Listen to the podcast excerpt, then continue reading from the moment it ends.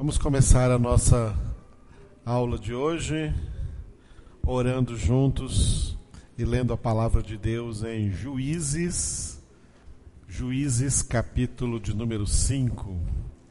Vamos ler juntos Juízes, livro dos Juízes, capítulo de número 5. Glória a Deus. Todos juntos. Naquele dia cantaram Débora e Baraque, filho de Abinoão, dizendo: Desde que os chefes se puseram à frente de Israel e o povo se ofereceu voluntariamente, bendizei ao Senhor. Ouvi, reis, dai ouvidos, príncipes. Eu, eu mesma cantarei ao Senhor, salmodiarei ao Senhor, Deus de Israel. Saindo tu, ó Senhor, de Seir, marchando desde o campo de Edom, a terra estremeceu, os céus gotejaram, sim, até as nuvens gotejaram águas. Os montes vacilaram diante do Senhor e até o Sinai diante do Senhor, Deus de Israel. Nos dias de Sangar, filho de Anate, nos dias de Jael, cessaram as caravanas, e os viajantes tomavam desvios tortuosos. Ficaram desertas as aldeias em Israel. Repousaram até que eu, Débora, me levantei Levantei-me por mãe em Israel. Escolheram-se deuses novos. Então a guerra estava às portas. Não se via escudo nem lança entre quarenta mil em Israel. Meu coração se inclina para os comandantes de Israel, que voluntariamente se ofereceram entre o povo bendizei-os ao Senhor. Vós os que cavalgais jumentas brancas, que vos assentais em juízo e que andais pelo caminho, falai disto. A música dos distribuidores de água, lá entre os canais dos rebanhos, falai dos atos de justiça do Senhor, das justiças a prol de suas aldeias em Israel então o povo do Senhor pôde descer ao seu lar. Desperta, Débora, desperta, desperta, acorda, entoa um cântico. Levanta-te, Baraque, e leva os presos os que te prenderam. Tu, filho de Abinoão. Então desceu o restante dos nobres, o povo do Senhor, em meu auxílio contra os poderosos. De Efraim, cujas raízes estão na antiga região de Amaleque, desceram guerreiros. Depois de ti, ó Débora, seguiu Benjamim com seus povos.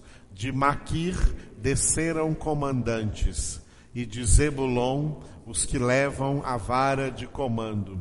Também os príncipes de Sacar foram com Débora, e Sacar seguiu a Baraque, em cujas pegadas foi enviado para o vale. Entre as facções de Ruben houve grande discussão.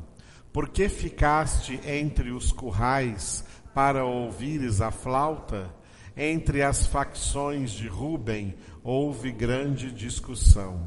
Gileade ficou dalém do Jordão. E Dan, por que se deteve junto a seus navios? Azer se assentou nas costas do mar e repousou nas suas baías. Zebulon é povo que expôs a sua vida à morte, como também Naphtali nas alturas do campo. Vieram reis e pelejaram pelejaram os reis de Canaã em Taanaque, junto às águas de Megido. porém não levaram nenhum despojo de prata. Desde os céus pelejaram as estrelas contra Cícera, desde a sua órbita o fizeram. O ribeiro Quizon os arrastou. Quizon, o ribeiro das batalhas. Avante, ó minha alma, firme. Então as unhas dos cavalos socavam pelo galopar, o galopar dos seus guerreiros. Amaldiçoai a Meroz, diz o anjo do Senhor. Amaldiçoai duramente os seus moradores, porque não vieram em socorro do Senhor, em socorro do Senhor e seus heróis. Bendita seja sobre as mulheres Jael, mulher de Eber, o queneu. Bendita seja sobre as mulheres que vivem em tendas. Água pediu ele, leite lhe deu ela. Em taça de príncipes lhe ofereceu nata. A estaca estendeu a mão e ao maço dos trabalhadores à direita e deu o golpe em Cícera, rachou-lhe a cabeça, furou e traspassou-lhe as fontes.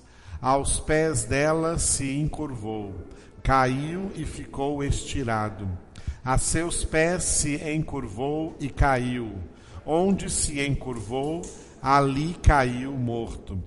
A mãe de Cícera olhava pela janela e exclamava pela grade: por que tarda em vir o seu carro? Por que se demoram os passos dos seus cavalos? As mais sábias das suas damas respondem, e até ela a si mesma respondia. Porventura não achariam e repartiriam despojos? Uma ou duas moças a cada homem? Para Cícera, estofos de várias cores, estofos de várias cores de bordados, um ou dois estofos bordados para o pescoço da esposa? Assim, ó Senhor, pereçam todos os teus inimigos. Porém, os que te amam brilham como o sol quando se levanta no seu esplendor. E a terra ficou em paz quarenta anos. Aleluia. Te louvamos, a Deus, porque hoje o Senhor nos prepara para guerras diferentes, para diferentes batalhas. Batalhas nas quais a nossa luta não é contra carne e sangue, não é contra pessoas, não é contra seres humanos, mas contra principados e potestades do mal para essa luta que o Senhor nos fortalece e que o Senhor coloca em nós a tua armadura, nos reveste com a tua armadura. E dentre os elementos da tua armadura, a espada do Espírito, que é a tua palavra. Fazendo de nós, Senhor, obreiros aprovados, que não têm de que se envergonhar e que manejam bem a palavra da verdade. Obrigado, Espírito Santo, pela tua presença aqui nesse lugar, realizando em plenitude o teu ministério, que é nos guiar a toda a verdade, a fim de que, assim guiados pelo Senhor, conheçamos a tua palavra e saibamos meditar nela em todo o tempo, para a tua glória. Amém. Glória a Deus. Aleluia. Vamos começar então a nossa aula com a primeira parte, que é a introdução ao Antigo Testamento. E na introdução ao Antigo Testamento nessa noite, nós temos aqui já no quadro uma pequena um pequeno, uma pequena, um pequeno resumo introdutório dos dois livros das crônicas dois livros das crônicas.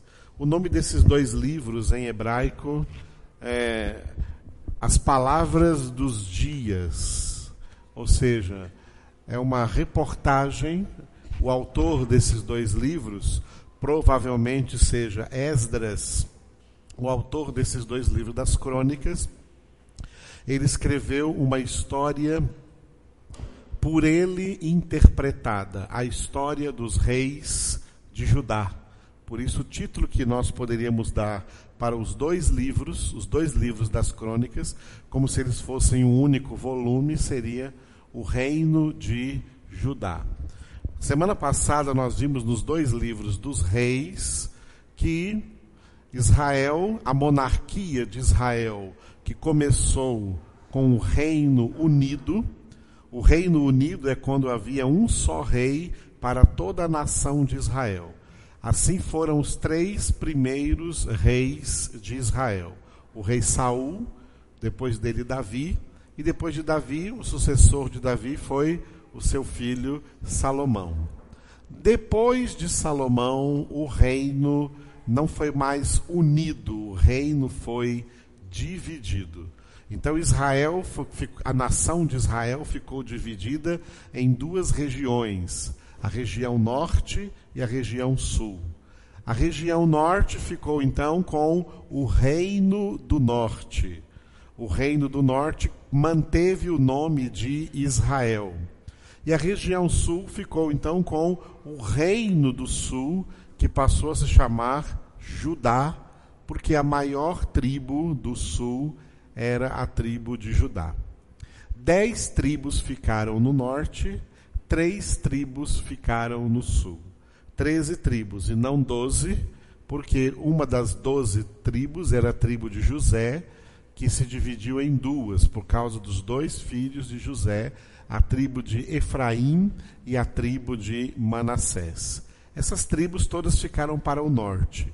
E no sul, no reino de Judá, ficaram as tribos de Judá, a tribo de Benjamim e a tribo de Levi, os levitas, porque o templo de Salomão estava no reino de Judá. A capital do, a capital do, do, do reino do norte, Israel, era Samaria, que na época chamava Sebaste. E a capital do reino de Judá sempre foi Jerusalém, onde Salomão construiu o templo, e por isso os levitas ficaram aqui em Jerusalém. os dois livros das crônicas foram escritos chamando a atenção dos leitores somente para os reis do sul, sem levar muito em consideração os reis do norte.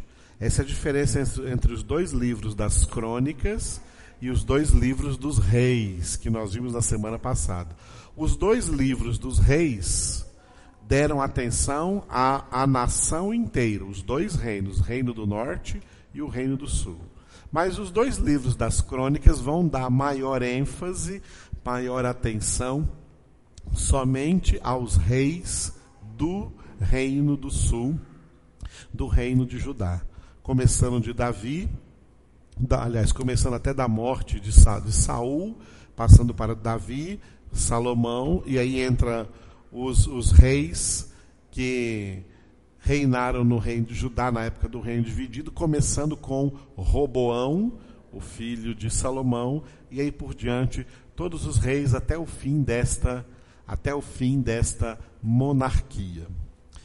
Por isso, tomando esses dois livros como se fossem um único livro, nós temos uma introdução no primeiro livro das crônicas, os primeiros nove capítulos, do capítulo 1 até o capítulo 9, nós temos uma introdução aí que são as genealogias.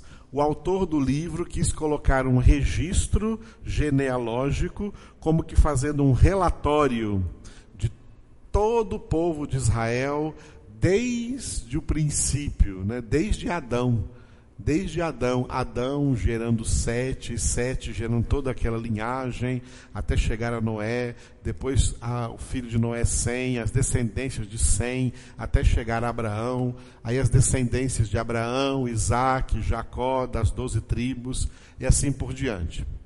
Nós podemos, por causa dessas genealogias aqui, nós podemos estabelecer uma data, mais ou menos, em que estes dois livros das crônicas foram escritos. Por quê?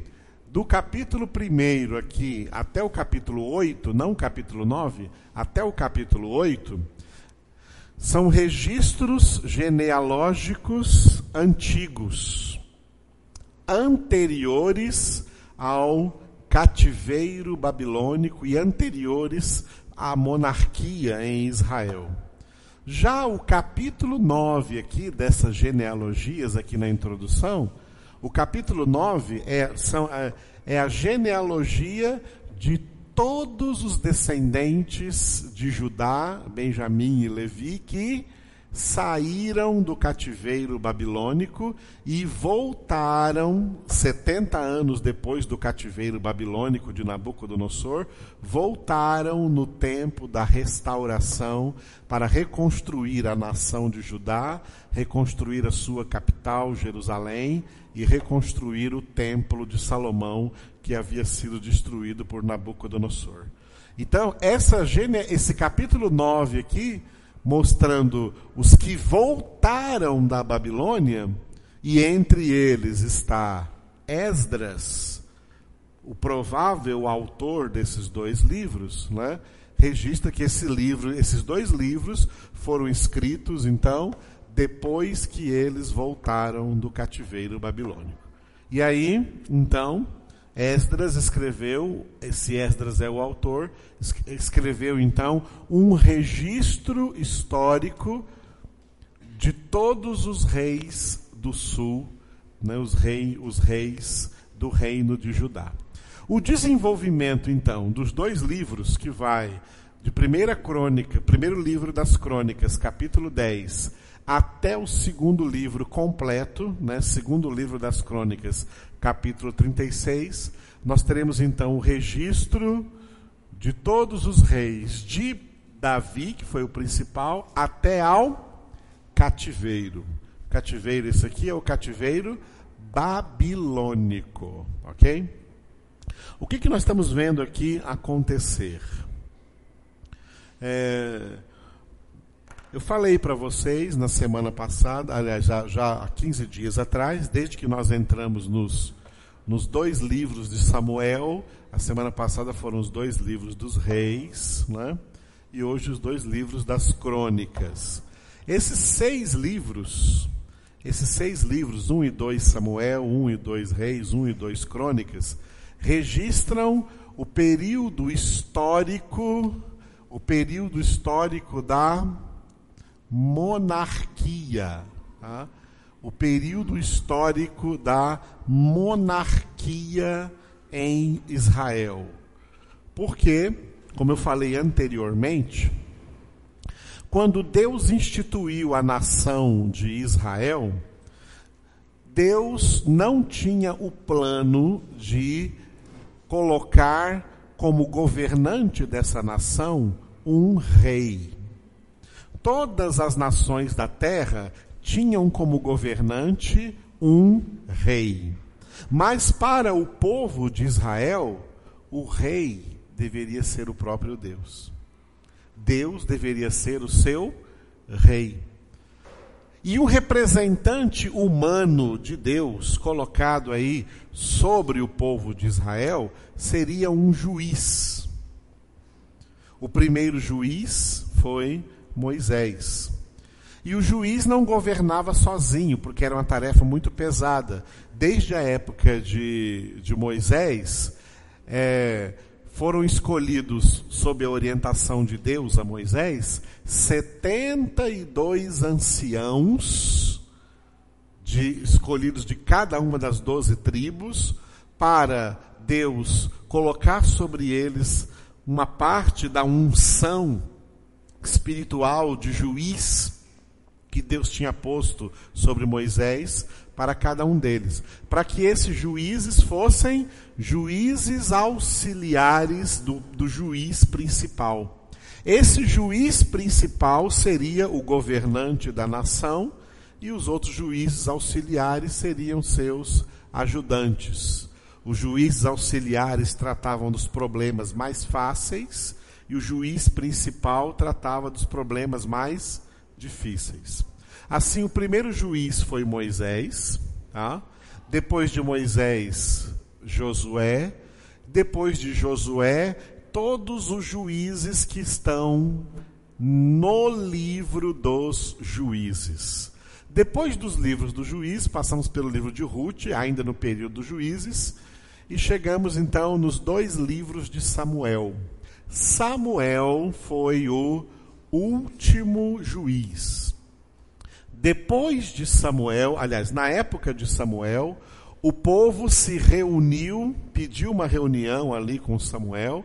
O povo fez uma espécie de plebiscito forçado ali, né? Forçaram Samuel e disseram para Samuel: Olha, Samuel, de hoje em diante nós não queremos mais ser governados por um juiz.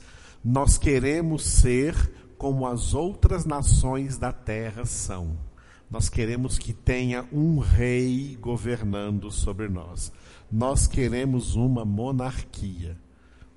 Nós não aceitamos, em outras palavras, estavam dizendo, nós não aceitamos mais que Deus seja o nosso rei. Nós queremos um rei humano aqui conosco.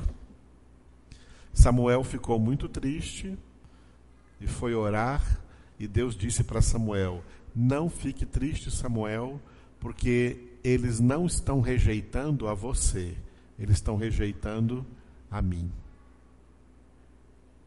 Isso aconteceu porque esse povo estava espiritualmente desviado de Deus. Porque quando crentes se desviam de Deus, a primeira coisa que acontece com eles é querer imitar as pessoas do mundo, é quererem ser iguais ao mundo. O objetivo do povo de Deus é fazer com que o mundo quisesse ser como eles. Mas aí a coisa ficou ao contrário. Eles é que quiseram ser como o mundo.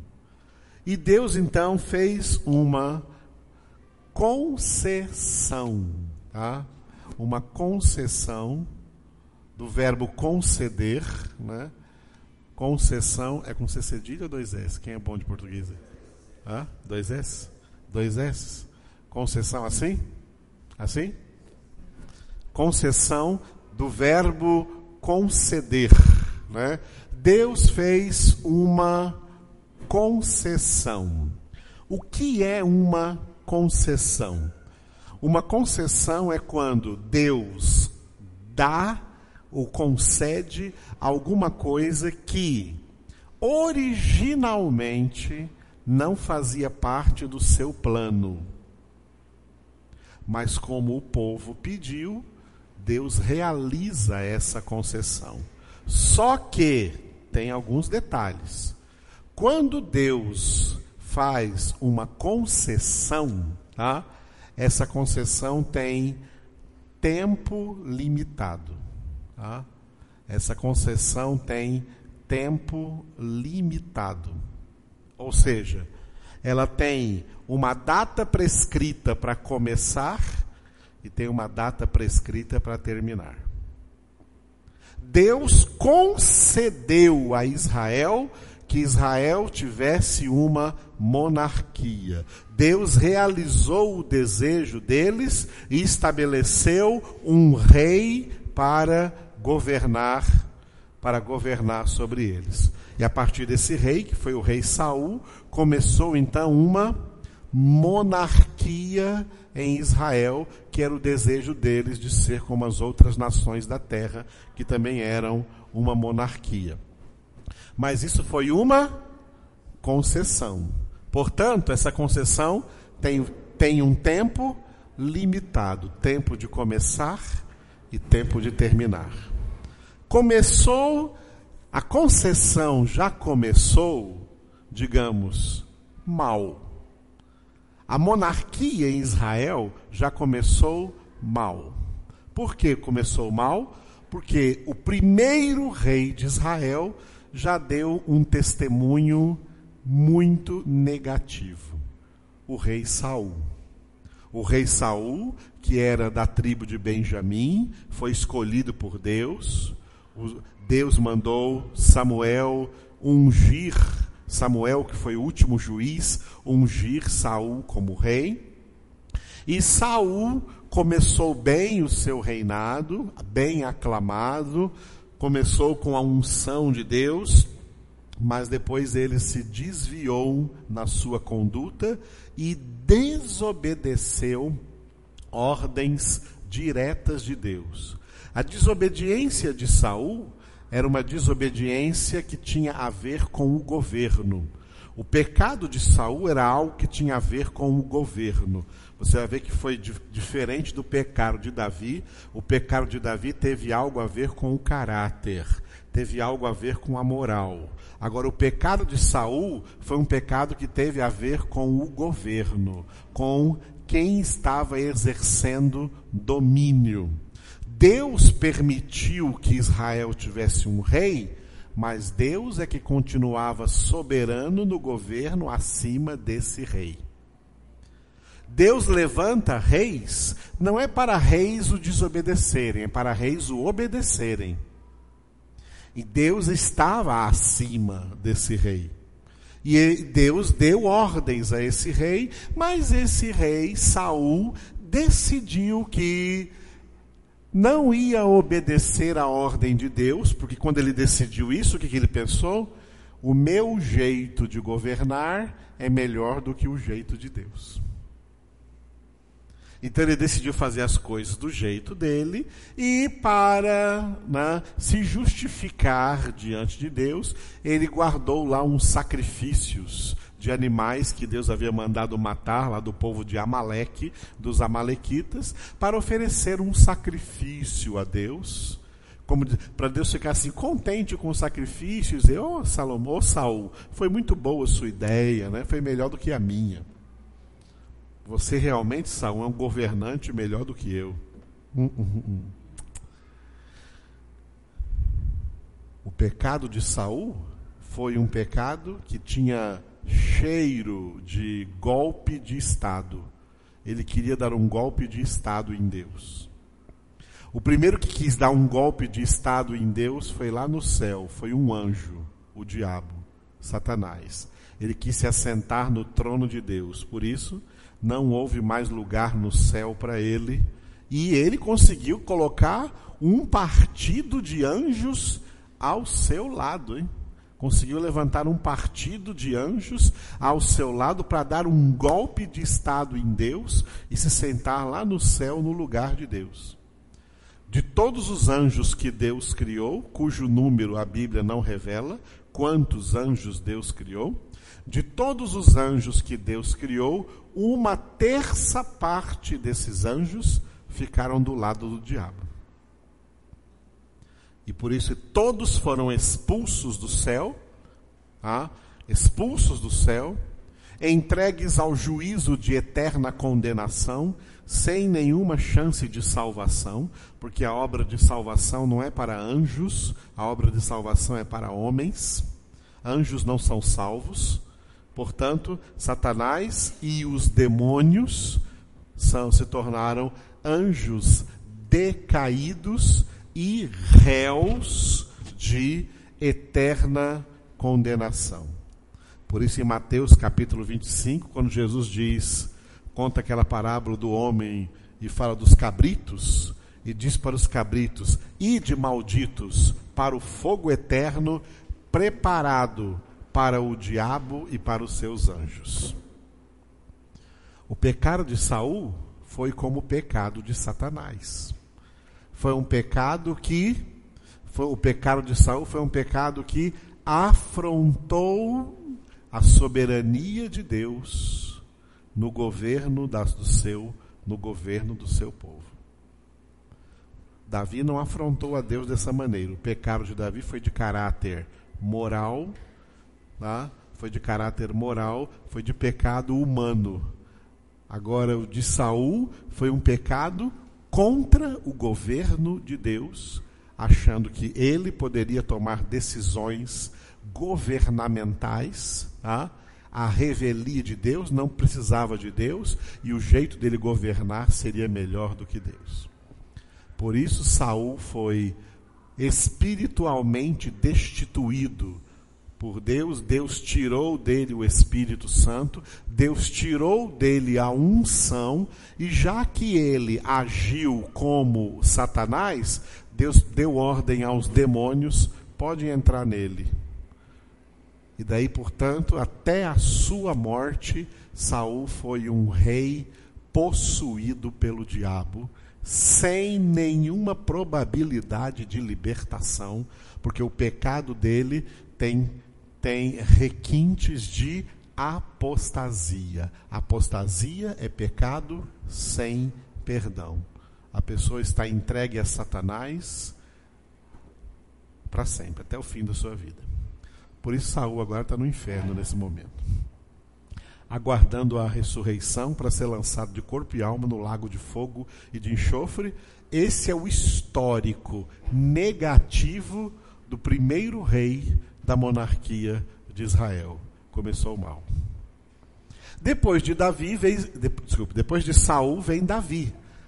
O oposto, Davi é o contraste, o perfeito contraste do primeiro rei. O segundo rei foi o homem de quem o próprio Deus disse, homem segundo o seu coração. Tá? O reino de Davi, portanto, de dentro de toda a monarquia, se tornou o principal período e um principal período de bênçãos em Israel, porque Davi era submisso a Deus, tá? apesar do pecado que ele cometeu. Pecado esse que aqui no livro das Crônicas o autor não quis falar no assunto. no livro das crônicas, o autor quis só colocar as coisas positivas de Davi. Ele não quis colocar as coisas negativas de Davi, como Samuel colocou no segundo livro de Samuel, capítulo 11, o pecado de Davi. Aqui o autor do livro das crônicas não citou a coisa omitiu esse lado do pecado, porque ele queria trazer um registro mais positivo dos reis de Israel para esse povo que voltava do cativeiro ficarem animados com a leitura deste livro e conseguirem é, ter a esperança de ver a sua monarquia restaurada, o que não vai acontecer. Muito bem, então Davi foi um rei extremamente positivo, o reino de Davi foi um reino extremamente positivo, e depois dele veio Saul, que também começou de maneira muito positiva. Desculpe, obrigado. Salomão. Tá? Vão me corrigindo aí, irmãos. É porque a, a, idade vai pegando esses nomes na cabeça da gente. Então, a, a Salomão, depois de Davi veio Salomão, filho dele, né? E aí Salomão começou de maneira positiva, extremamente positiva, como nós já até meditamos aqui, pedindo a Deus um coração capaz de ouvir a voz de Deus, mas terminou de maneira desastrosa por causa dos casamentos que representavam os casamentos de Salomão. As pessoas se perguntam por que Salomão casou com tanta gente, tantas mulheres, né? Por que tantas mulheres e as concubinas que vinham juntas?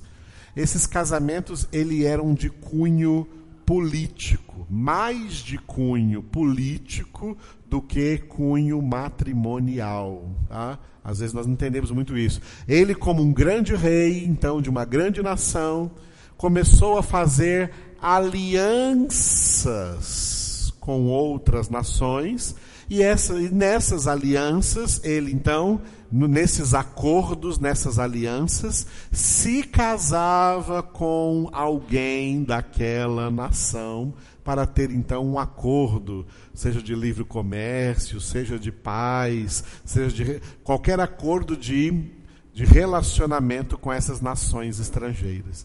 E essas mulheres que ele casou de nações estrangeiras trouxeram as suas idolatrias para Israel, né? E inclusive Salomão permitiu que elas colocassem dentro do templo em Jerusalém, que ele havia construído o templo para adorar a Deus, o Deus de Abraão, Isaac e Jacó, o Deus de Israel.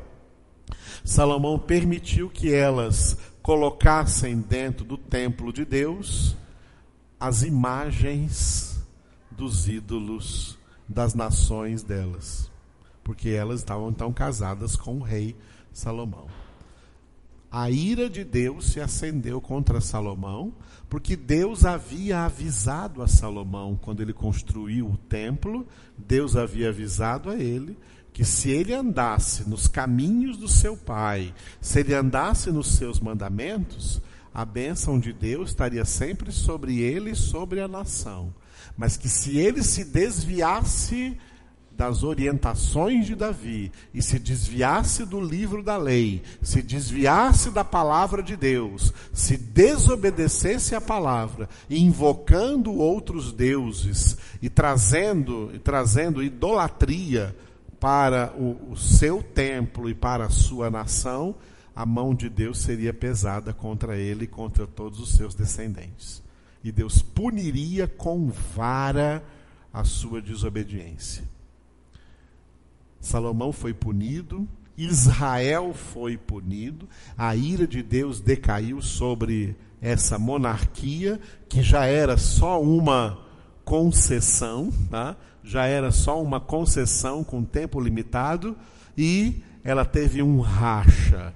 Começou então o reino dividido.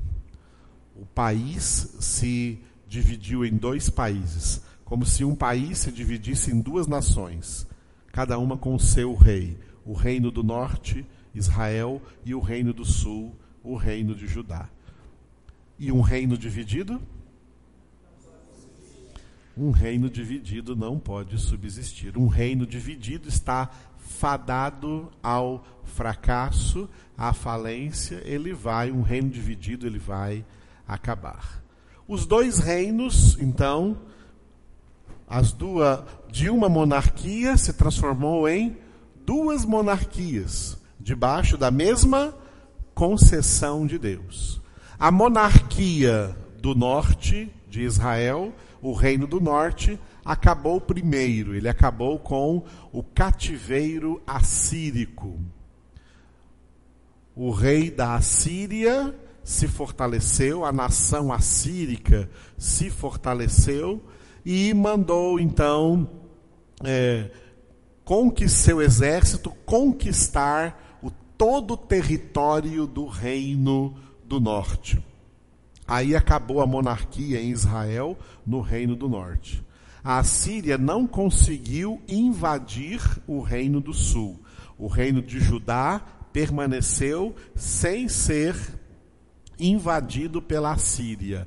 A Assíria, cuja capital era Nínive, vocês lembram da época de Jonas, a Assíria invadiu a região do norte.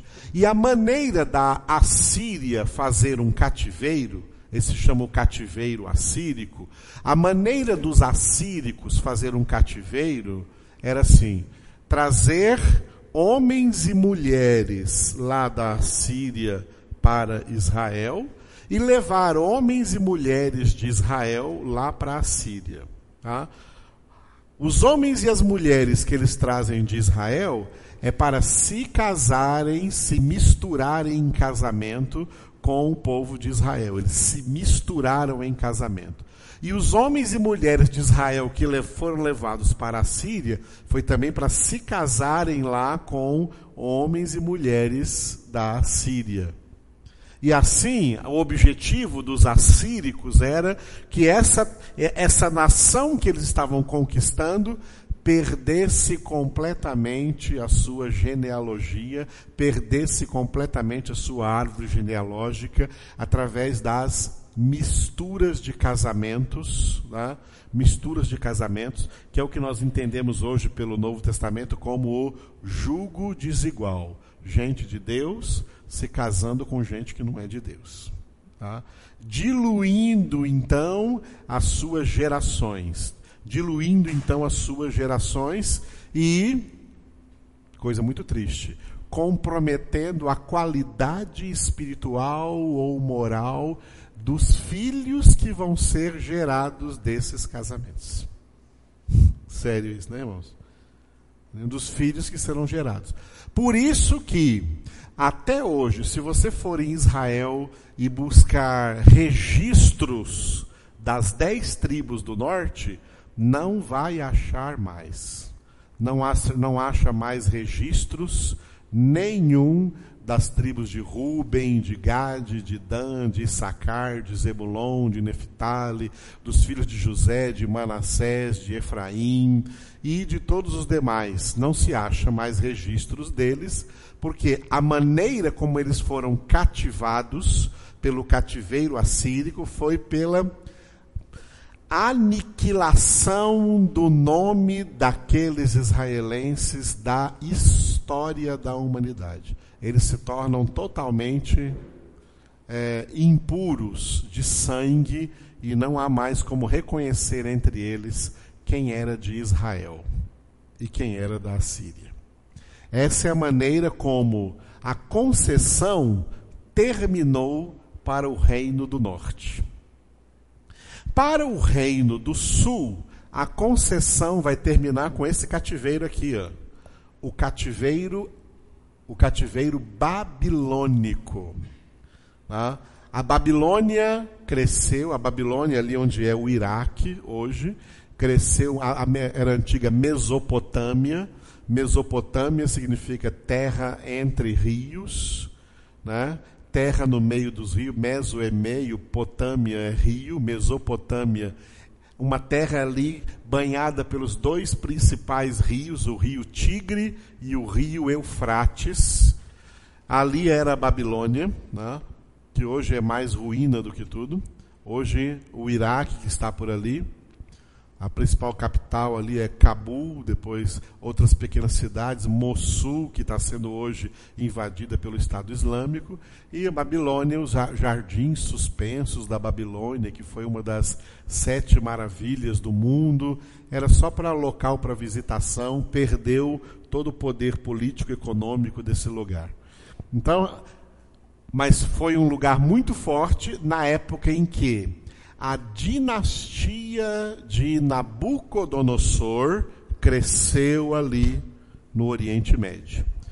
Quando Nabucodonosor cresceu o seu poder, ele fez um cerco à nação de Judá, mandou seus exércitos cercarem Jerusalém.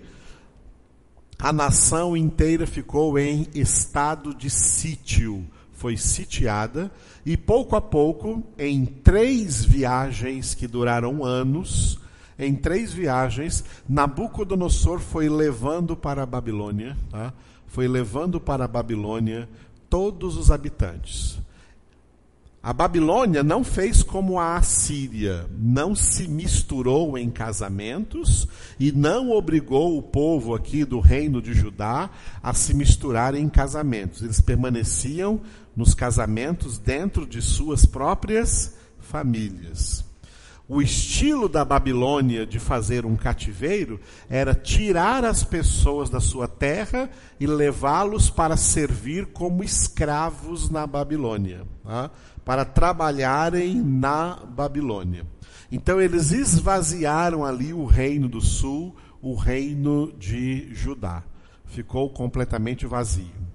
E foram levados para a Babilônia, né? foram levados para a Babilônia em três levas. Primeiro, primeiro levou a. Opa, desculpa. Primeiro, Nabucodonosor levou a classe alta. Nabucodonosor fazia isso por classes. Primeiro levou a classe alta, levou as pessoas mais ricas. As pessoas mais ricas, a nata da sociedade, a nata da sociedade de Judá, foram levados em cativeiro para a Babilônia. Junto com eles foi o profeta Daniel profeta Daniel era de classe alta. Ele foi levado para lá, junto com aqueles outros três jovens, Ananias, Azarias e Misael, que são os três jovens que foram jogados na fornalha, cujos nomes babilônicos que eles receberam foram Sadraque, Mesaque e Abednego. Esses são da classe alta, foram os primeiros que Nabucodonosor levou. Nabucodonosor levou a classe alta de Israel para quê? para trabalharem na corte pessoal do rei, na corte da Babilônia. Tá? Os mais ricos levavam permitiu que eles levassem suas riquezas, levassem seus tesouros, mas que usassem suas riquezas, seus tesouros, para trabalhar ali na corte de na corte de Nabucodonosor, na Babilônia, os ricos. Depois que ele levou toda a classe alta, ele levou então a classe média. A classe média Junto com a classe média foi o profeta Ezequiel. O profeta Ezequiel foi levado na segunda leva, na segunda leva junto com a classe média. A classe média era formada de profissionais liberais, pequenos empresários, comerciantes, e que foi liberado, eles receberam liberação de Nabucodonosor de trabalhar na Babilônia, de, de aquecer o comércio na Babilônia.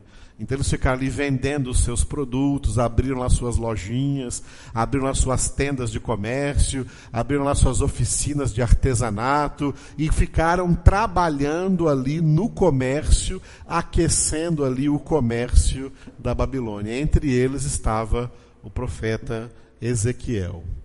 E por último, na terceira leva, para esvaziar a nação de Judá, Nabucodonosor levou então a classe baixa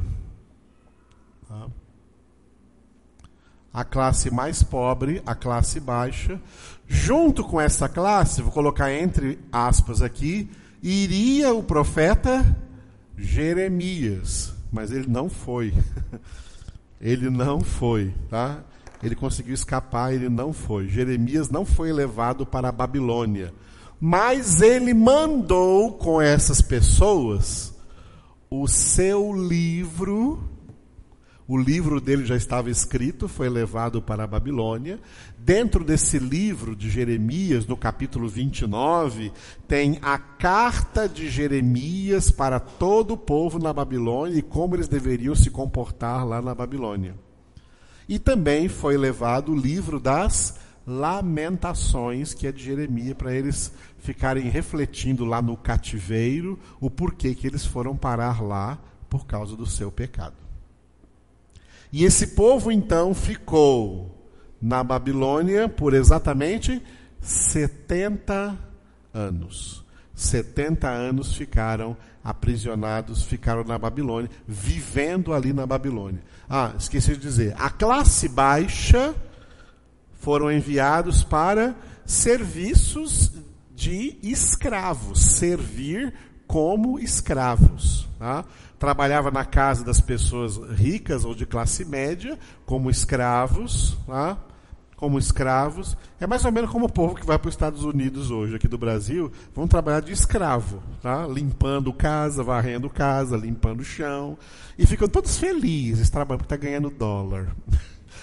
Isso é uma escravidão. Era a mesma coisa que aconteceu aqui na época da Babilônia. Era levado para trabalhar como escravos, servir como escravos na Babilônia, trabalhos forçados, trabalho de pedreiro, trabalho de, de, de lava-chão, trabalho de faxineiro, trabalho de lixeiro, trabalho.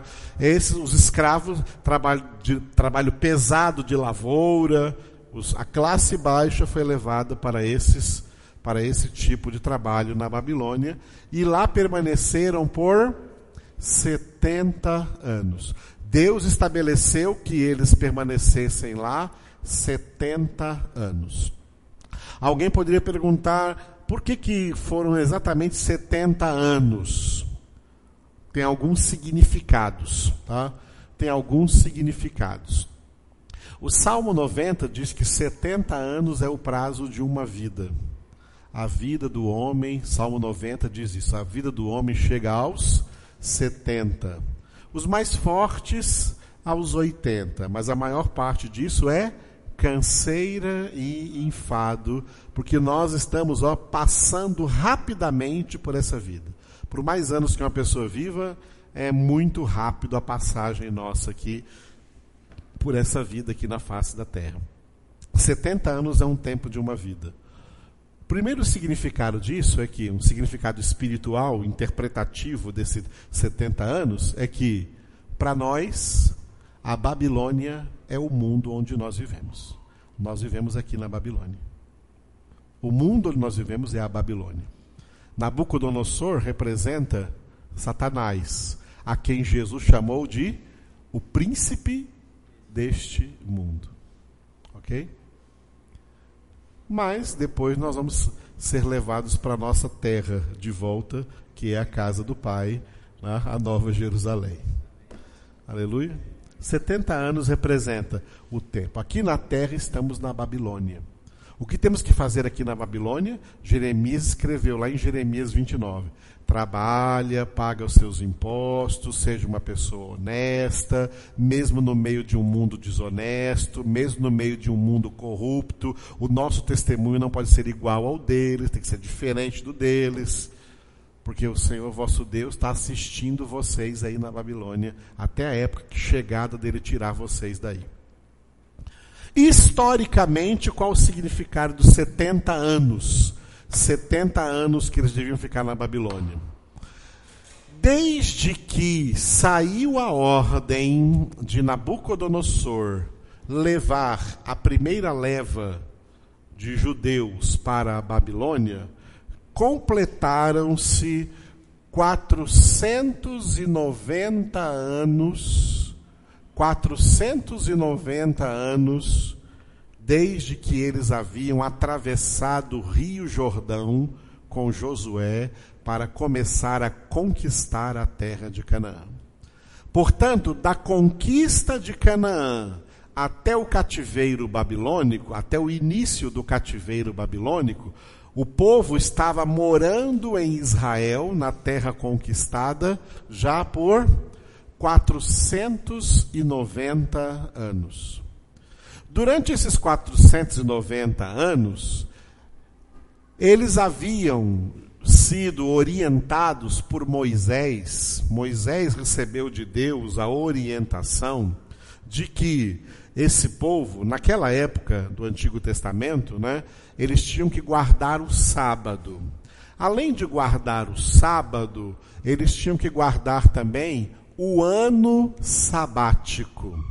O ano sabático era o sétimo ano, como o sábado é o sétimo dia, o ano sabático era o sétimo ano. Então, desde o primeiro desses 490 anos, desde o primeiro ano que eles entraram na terra, primeiro ano, segundo ano, eles poderiam plantar a terra, eles poderiam cultivar a terra e plantar, fazer as suas colheitas durante seis anos.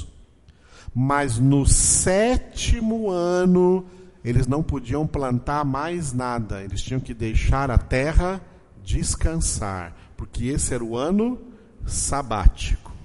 Sete em sete anos eles tinham um ano sabático que deixar a terra descansar. Depois que, depois que tivesse seis anos sabáticos, seis anos cultivando, um ano descansando, seis anos cultivando, um ano descansando, seis anos cultivando, um ano descansando. Quando completasse seis anos sabáticos, o sétimo ano sabático era chamado de o ano do jubileu. Nesse ano do jubileu, eles faziam uma grande festa em Israel. Todo mundo que tinha dívida era cancelada as dívidas. Era todo mundo era zerado para começar uma nova etapa nos seus trabalhos, na sua vida política, na sua vida econômica e assim por diante. Era o ano do jubileu. Então, anos sabáticos, né? E o sétimo ano sabático era o ano do jubileu. As festas eles faziam, eles faziam as festas do, do ano sabático, eles faziam as festas do ano do jubileu, mas eles não deixaram a terra descansar.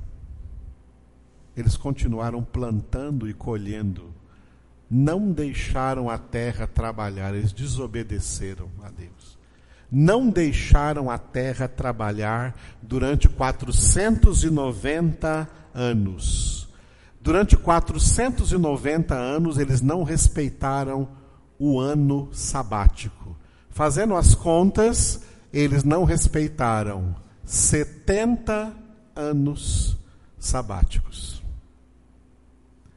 Deus tirou eles de lá e deixou 70 anos na Babilônia para compensar os 70 anos que eles desobedeceram a Deus. Sabe o que isso significa? Que aquilo que Deus determinou para nós obedecermos, Deus não vai relevar se nós, se nós não obedecermos. Será cobrado de nós. É melhor obedecer. Como Deus disse para Saul, é melhor obedecer do que sacrificar.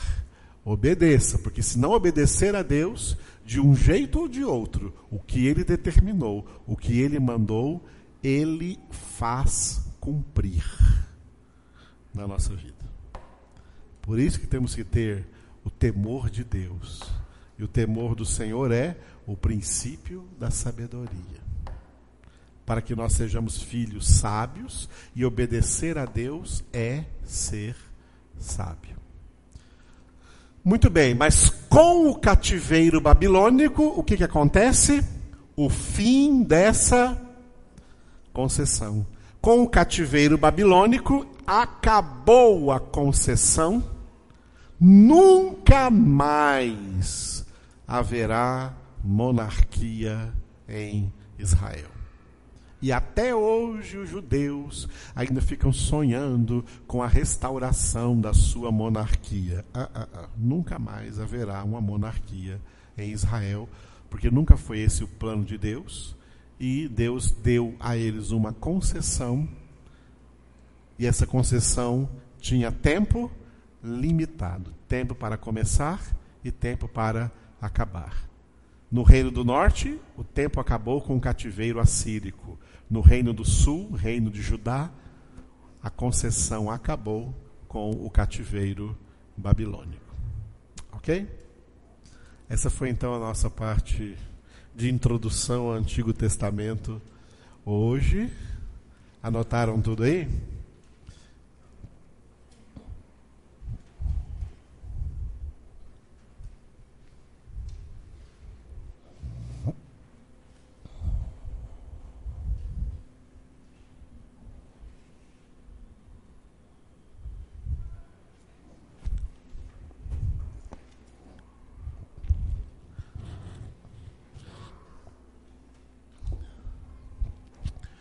Nossa próxima parte agora é método de estudo bíblico indutivo. Nós estamos no segundo passo. Segundo passo do método de estudo bíblico indutivo. Qual foi o primeiro passo? Segundo? E os outros?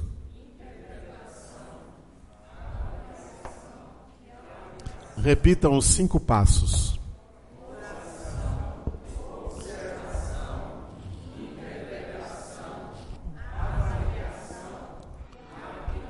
A frase que eu ditei para vocês, oramos para observar. Lembram da frase? Repitam a frase.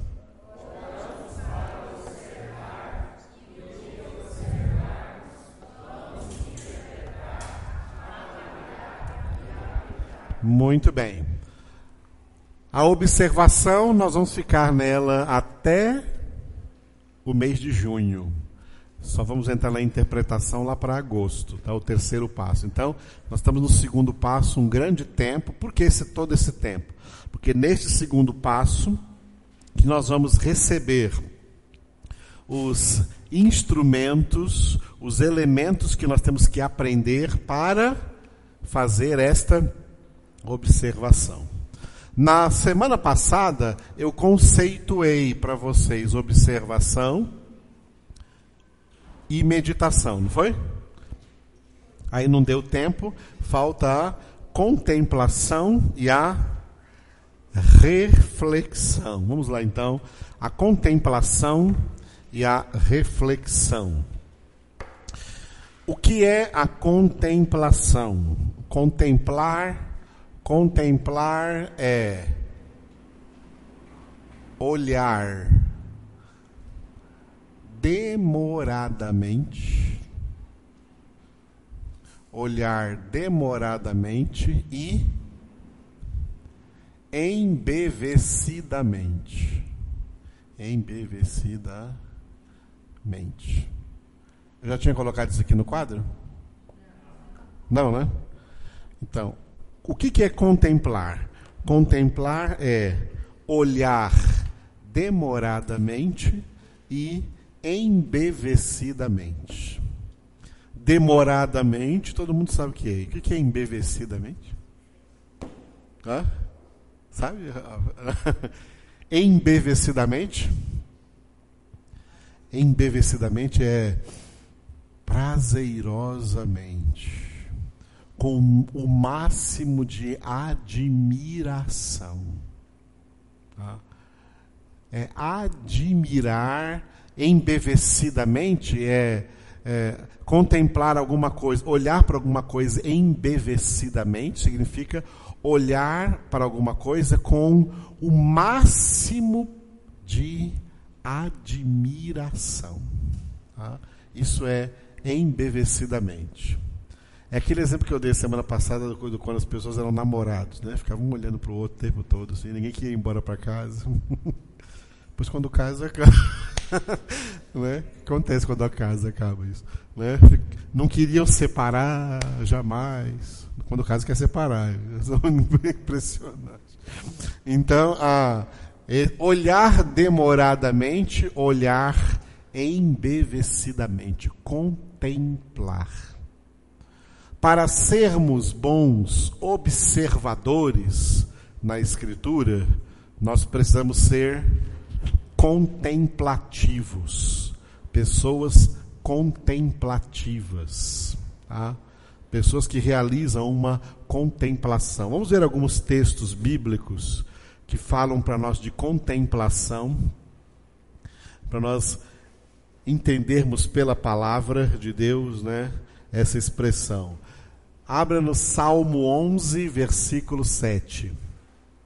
Salmo 11, versículo 7.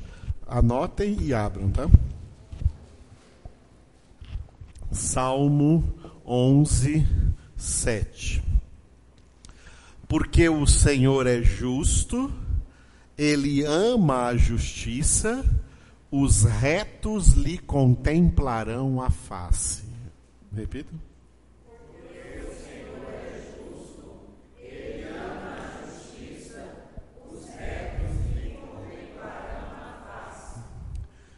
Os retos aí são os santos. Os retos aí são os justos.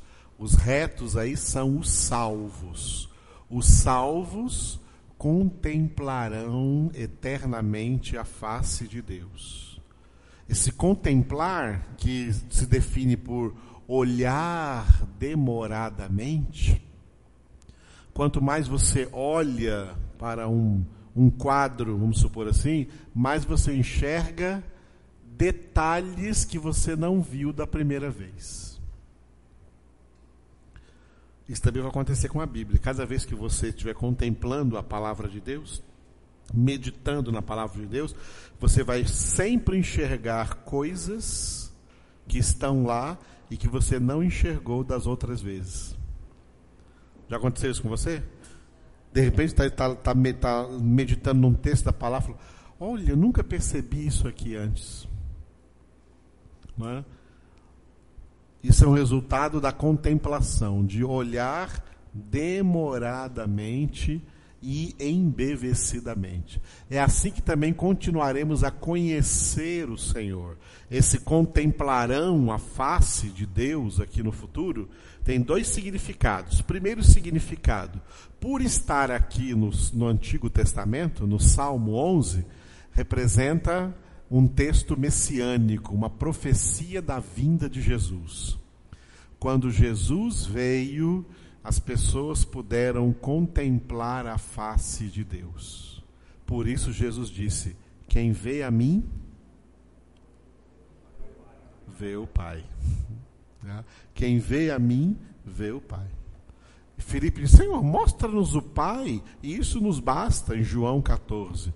Filipe, há tanto tempo estou convosco e ainda não me conheceste? Quem vê a mim, vê o Pai. Por que tu dizes, mostra-nos o Pai? Eu e o Pai somos um. Quem vê a mim, vê o Pai. Jesus é a face do Pai. Jesus é a palavra de Deus. Contemplar a face de Deus é meditar a palavra de Deus, é observar a palavra de Deus, é lidar demoradamente aí, embevecidamente com a palavra de Deus, meditando nela de dia e de noite. Quando meditamos na palavra, nós estamos contemplando Jesus, contemplando a face de Deus. O primeiro significado era esse. Né? O segundo significado é escatológico, ou seja, no final de tudo, nós vamos contemplar plenamente. A nossa contemplação será a nossa contemplação da face de Deus lá na glória, quando estivermos no céu, será definitiva e perfeita. A nossa contemplação hoje é imperfeita. Por quê? Porque esbarra na nossa imperfeição. Esbarra nas nossas limitações. A palavra de Deus é perfeita, a palavra de Deus é ilimitada, mas nós somos imperfeitos, nós somos limitados. Por isso, não conseguimos enxergar tudo o que precisamos enxergar, não conseguimos entender tudo que precisamos entender com perfeição. Foi o que Paulo disse em 1 Coríntios 13, anote aí. 1 Coríntios 13, quando Paulo disse: Agora vemos como por um espelho, confusamente. Então, quando estivermos lá na glória, veremos face a face. Agora conhecemos em parte. Então, quando estivermos lá na glória, conheceremos plenamente. Essa será a eterna contemplação da face de Deus quando estivermos na glória e ali estaremos contemplando, olhando demorada e embevecidamente a face do nosso Deus. Oh, como ansiamos por esse dia. Agora veja o Salmo, ainda no livro dos Salmos, o Salmo 27. Salmo 27, versículo 4. Salmo 27, versículo 4.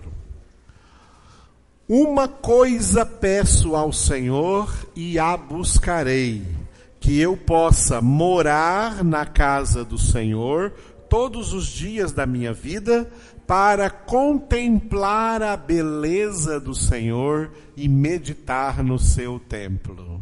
Repito.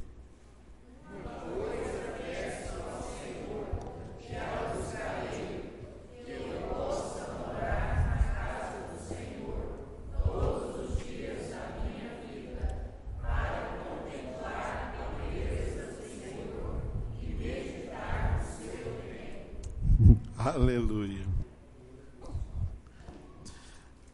Alguns anos atrás, até, um, até uns bons anos atrás, eu estava numa, num congresso e o pastor estava pregando sobre oração.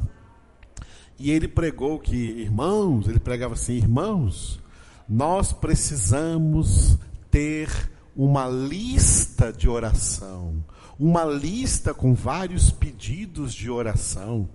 Temos que estar sempre atentos nas nossas orações, nos pedidos que nós fazemos a Deus. E ele falou, ele, falou aquele dia, né, que a lista dele, falou assim, a minha lista tem, eu tenho aqui 200 pedidos, 200 coisas que eu estou pedindo para Deus. Estou esperando acontecer. Eu oro todos os dias, passo a lista para Deus todos os dias. Eu estou pedindo. Você tem uma lista de oração, você tem que fazer uma lista de oração. Aí acabou, teve um intervalo ali, né? Eu cheguei perto dele, consegui chegar perto do pregador, né? Aí cheguei assim e falei assim: irmão, o é, que, que você me diz da lista de oração de Davi? Ele falou: qual é a lista de oração de Davi? A lista de oração de Davi está no Salmo 27, versículo 4. Ele diz: Uma coisa peço ao Senhor. negócio de 200 pedidos. Uma coisa peço ao Senhor e a busca. Ele, falou, ele ficou sem resposta. Né? Bom, é, não, não, sei, né? Será que porque você quer 200 coisas? É porque não está contente com nenhuma que já tem? Quem quer muitas coisas é porque não se contenta com poucas coisas. E quem não se contenta com poucas coisas é porque é porque não é fiel no pouco. E a Bíblia diz, Jesus disse: quem é fiel no pouco, sobre o muito será colocado.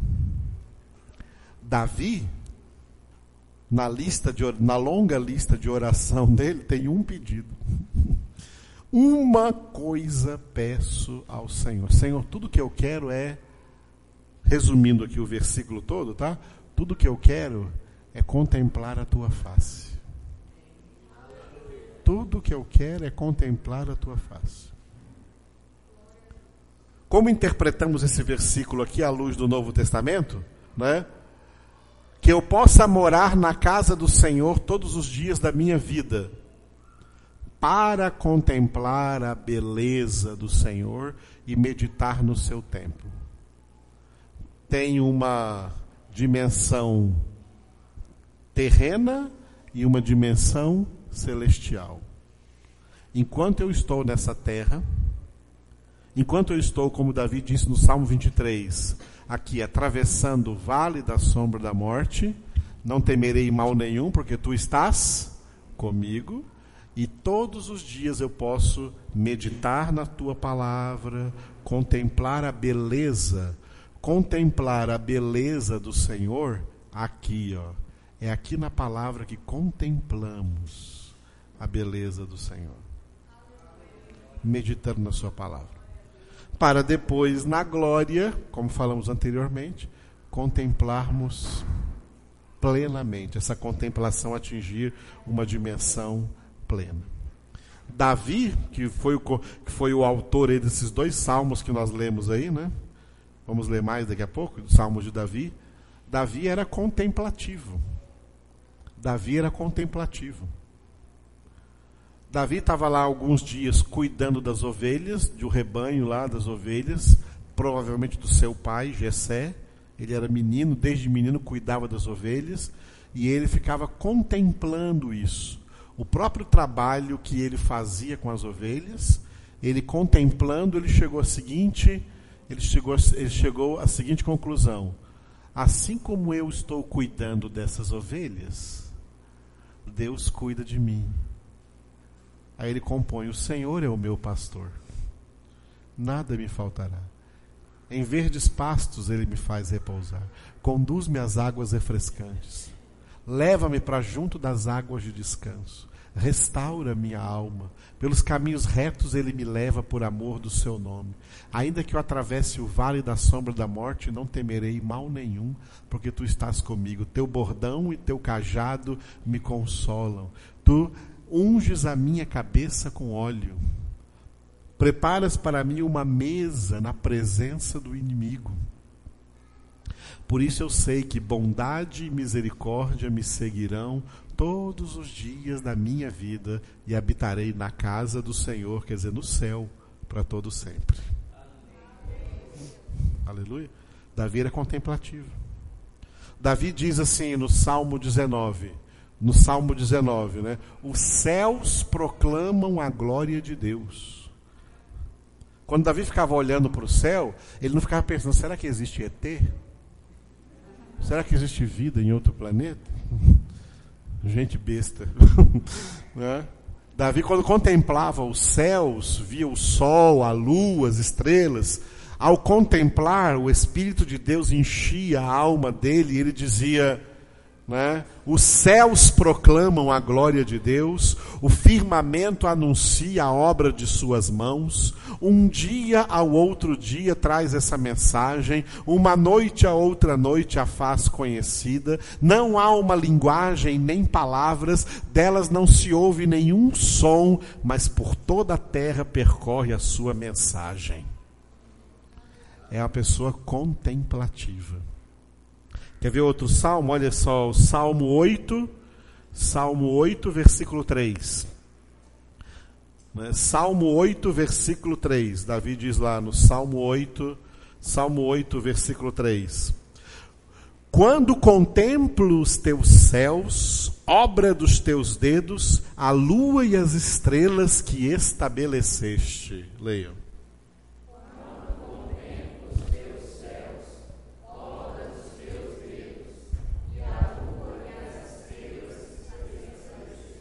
Aleluia. Davi era um homem contemplativo.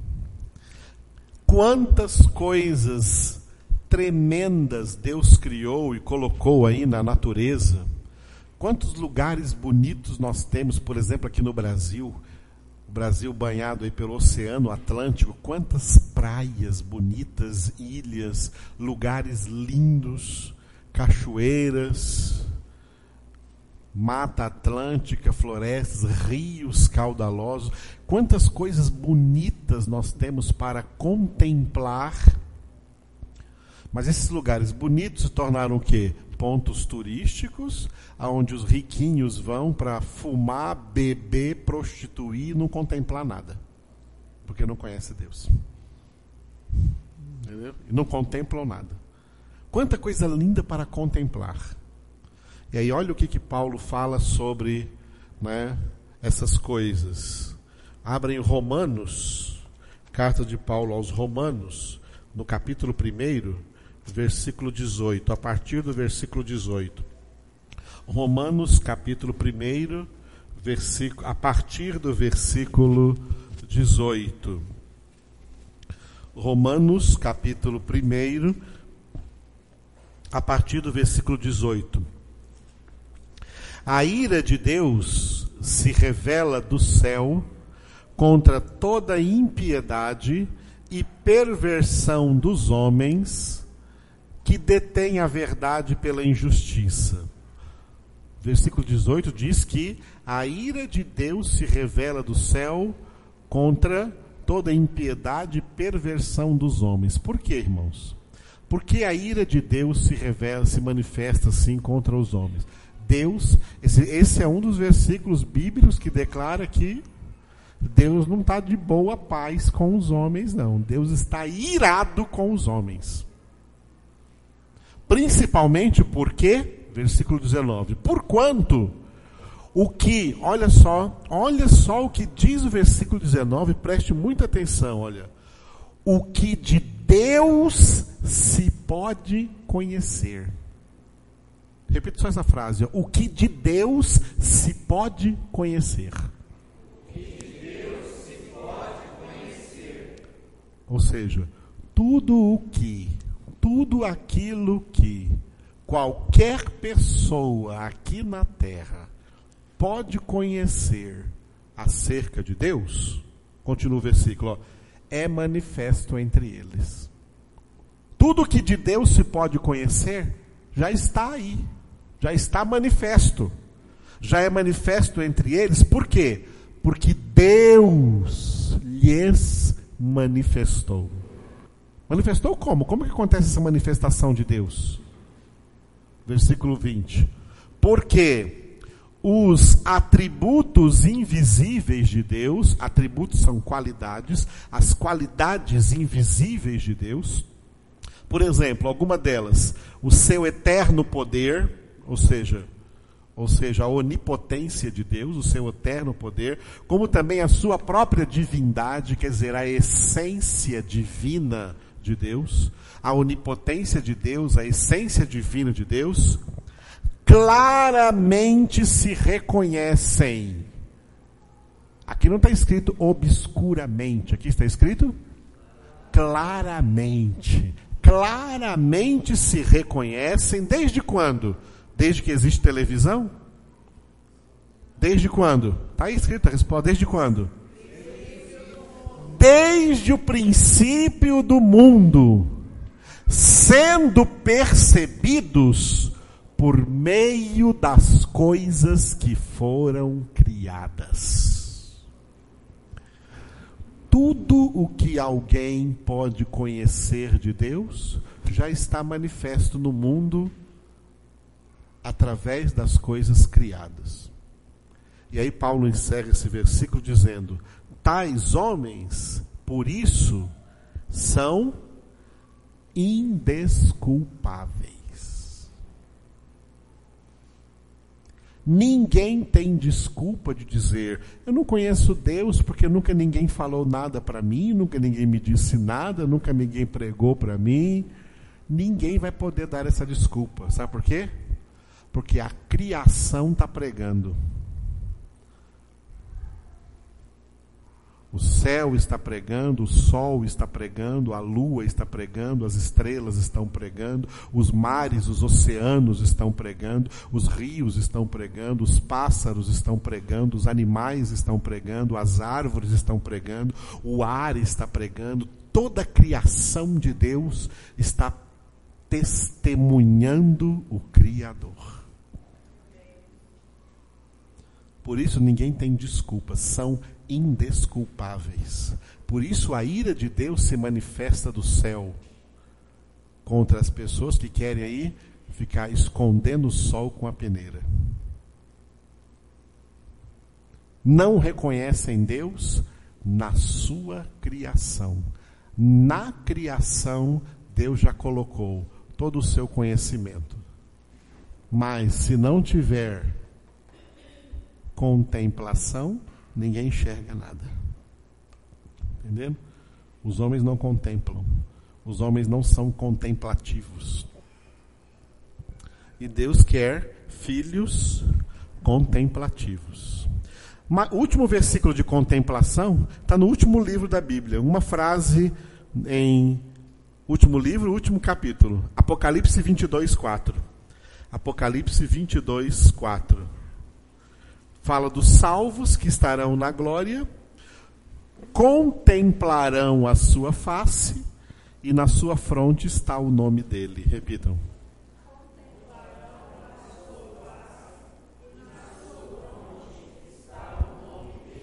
Glória a Deus.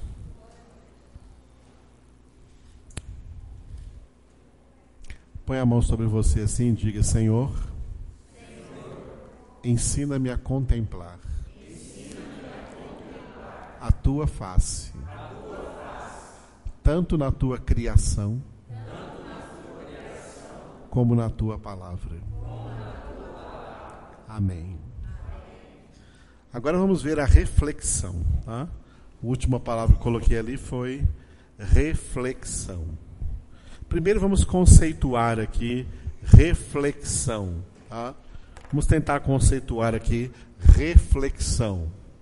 Esse re aqui é um prefixo. Re é um prefixo. A raiz da palavra é flex, que tem nos carros aí, flex. Por que, que nos carros tem flex? O que é uma, o que é uma flexão?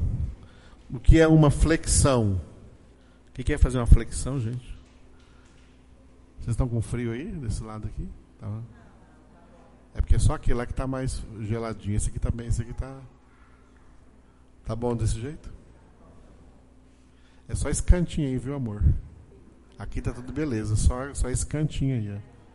Não, já acabei de perguntar para todo mundo. É. Muito bem, continuando então. Fazer uma flexão é se dobrar. Tá? Se dobrar. Reflexão, re, é voltar a dobrar, voltar a se dobrar. Tá? O que, que é fazer uma reflexão? Né? O que é refletir?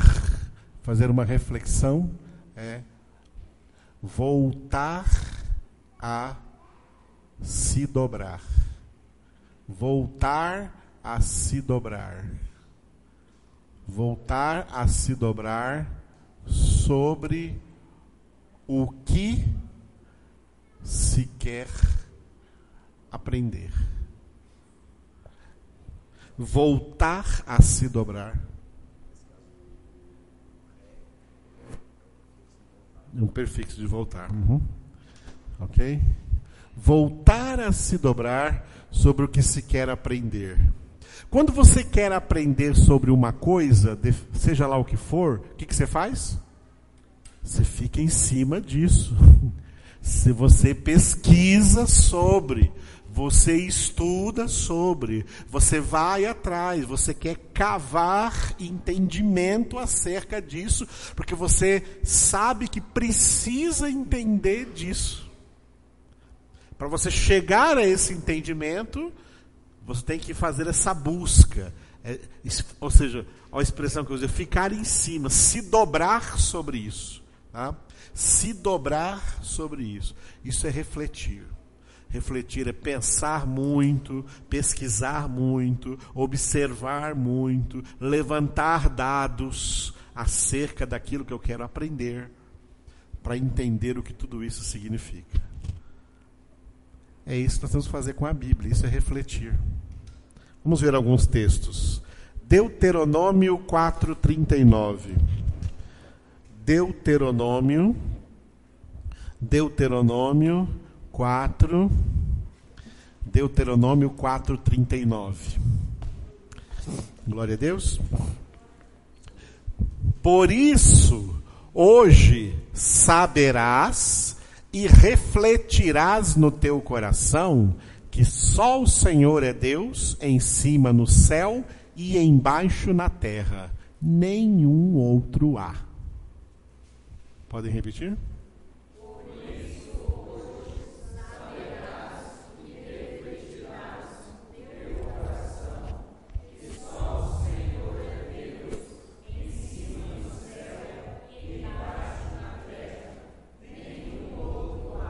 Aleluia.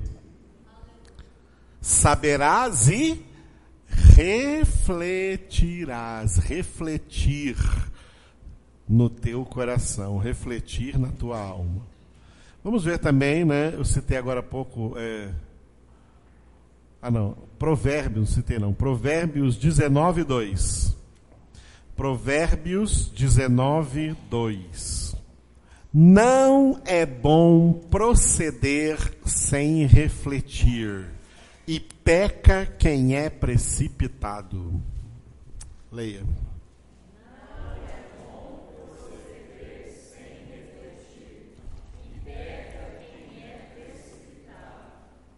Aleluia. Por que as pessoas entram em fria? Porque não refletem antes. As pessoas querem dar passos, mas não querem refletir antes de dar esses passos. As pessoas querem tomar decisões, mas não querem refletir antes dessas decisões. As pessoas querem fazer escolhas, mas não querem refletir antes de fazer essas escolhas. Acerca desse tema, Jesus deu duas parábolas, duas comparações que Jesus deu. Primeira comparação que ele deu: se estás para construir uma casa, lembra de Jesus falar disso? Se estás para construir uma casa, calma aí, não vai logo construindo não. Primeiro para, pensa, isso é refletir, tá? Pensa, ajunta os dados, coloca tudo na ponta do lápis e vê se você tem condições de levar esse empreendimento até o fim. Do contrário, você vai começar, porque está todo empolgado. Tá? Empolgado não é coisa boa. Empolgado geralmente leva à precipitação. E muita gente empolgada em começar uma coisa, diz, ó, oh, isso aqui só pode ser de Deus. Eu vou entrar de cabeça porque isso aqui só pode ser de Deus. As pessoas entram sem meditar, sem pensar, sem refletir, né? Porque estão empolgadas com a situação, estão empolgadas com a situação, então vão achando logo que é de Deus e não pensou, não refletiu, não meditou. Tá? Não pensou no assunto para enxergar as coisas plenamente. Lembrando que essas três palavras estão ligadas na observação, que é ver exatamente. Lembra que eu escrevi? Ver exatamente o que está lá. Ver exatamente. Não, quem não, quem não medita, não contempla, não reflete e não enxerga tudo, não enxerga todos os pontos. Não pensa sobre tudo, tá? Preventivamente. A Bíblia é muito preventiva. A Bíblia nos previne. Quanto mais nós refletimos, mais prevenidos nós ficamos, porque nós enxergamos todas as coisas, todos os pontos, todos os lados que precisam ser enxergados. Ok? Isso é fazer uma reflexão. Aí vai lá, começa a construir a casa, ah, só tinha dinheiro para base. E aí não consegue mais ir para frente, começa a crescer mato ali. Todo mundo que passa na rua vai dizer: olha lá, aquele homem começou a construir uma casa aqui, não deu conta de terminar, não deu conta nem de levantar as paredes. Segunda comparação que Jesus deu: se estás para sair numa guerra, primeiro pensa, primeiro pensa, medita, reflete, tá? reflete primeiro se com 200 homens, 200 soldados, você vai vencer o outro que vem com 300. Para não chegar lá no meio da guerra, opa, falar, opa, de repente, ou oh, não, vamos parar agora, agora levanta a bandeirinha branca. Não pensei direito. Quanta gente né, entra sem pensar nas coisas, né? Sem pensar nas coisas. Quanta gente entra em dívidas sem refletir antes. Ao ligar do banco oferecendo um cartão de crédito que tem 20 mil aí de limite para você usar como você quiser. Hum. Você acha que está com muita moral. E vai lá e gasta, entra no cartão de crédito, entra em cheque especial, vira, né? Vira igual o nome de uma igreja que tem aqui, chama Bola de Neve. É a igreja dos endividados, bola de neve. Então, vira uma bola de neve. No, e, no, e, e, nessa igreja, bola de neve, há dois anos atrás, um pastor de lá suicidou. Cometeu suicídio. Acho que estava ruim a vida dele. Estava numa bola de neve, alguma coisa assim. Triste, né, irmãos? Mas por quê? Muita gente se precipita. Tá? Muita gente se precipita. E está bem claro aqui no Provérbios 19, 2. Não é bom proceder sem refletir, e peca quem é precipitado. Toda precipitação leva ao erro. Por isso que precipitar, isso, é daí que vem a palavra precipício. Precipitar-se é cair no precipício, cair no abismo, não tem volta. Tá? Foi precipitado. Por isso peca quem é precipitado. Muito bem. Então, por que eu coloquei essas três palavras aqui? Meditação, contemplação e reflexão. Para ajudarem, para elas ajudarem a definir o que é a observação. Tá? A observação, ou seja, a definição de meditação, a definição de contemplação, a definição de reflexão alimenta para nós a definição de do que é verdadeiramente observação do que o que nós temos que fazer na palavra, tá? Ok? Então, ah, ele perguntou só qual é o ponto de, de, de, referência de cada um. Cada uma tem a sua própria definição, e juntando as definições delas todas, definem o que é esta observação, ok? E como nós devemos agir aí no meio de toda essa observação. Glória a Deus? Muito bem, queridos. Agora nós vamos em frente, tá bom? Eu conceituei, até agora eu conceituei para vocês o que é a observação, tá? Eu conceituei para vocês o que é observação daqui para frente, desse momento, desse minuto aqui para frente, nós vamos estudar, vamos aprender tudo o que é necessário para nós realizarmos isso, para nós colocarmos isso em prática. Porque quem coloca em prática é que edifica a sua casa, não é isso? Não é o que Jesus disse? Quem coloca em prática, quem ouve e pratica é que edifica bem a sua casa sobre a rocha. Quem ouve, mas não pratica, edifica na areia. Tá? Para que vocês aprendam agora a edificar bem o seu estudo bíblico, o seu entendimento da palavra, para aplicar isso em sua vida, é necessário praticar agora o que nós vamos colocar. Ah, esse segundo passo aí, a observação, ele se compõe de alguns pontos. Hoje nós vamos começar com o primeiro. O primeiro ponto, tá? O primeiro pontinho aqui da observação que nós precisamos ter bem claro na nossa vida, na nossa prática. Eu vou escrever aqui no quadro duas palavras que talvez muitos aqui não conheçam. Essas palavras estão em latim. Da, daqui a pouco eu escrevo, vou explicar por que, que estão em latim. Tá? Estou escrevendo aqui em latim. Tá? Latim é a mãe da língua portuguesa. A língua portuguesa vem da, vem da língua latim. O que eu escrevi aqui se lê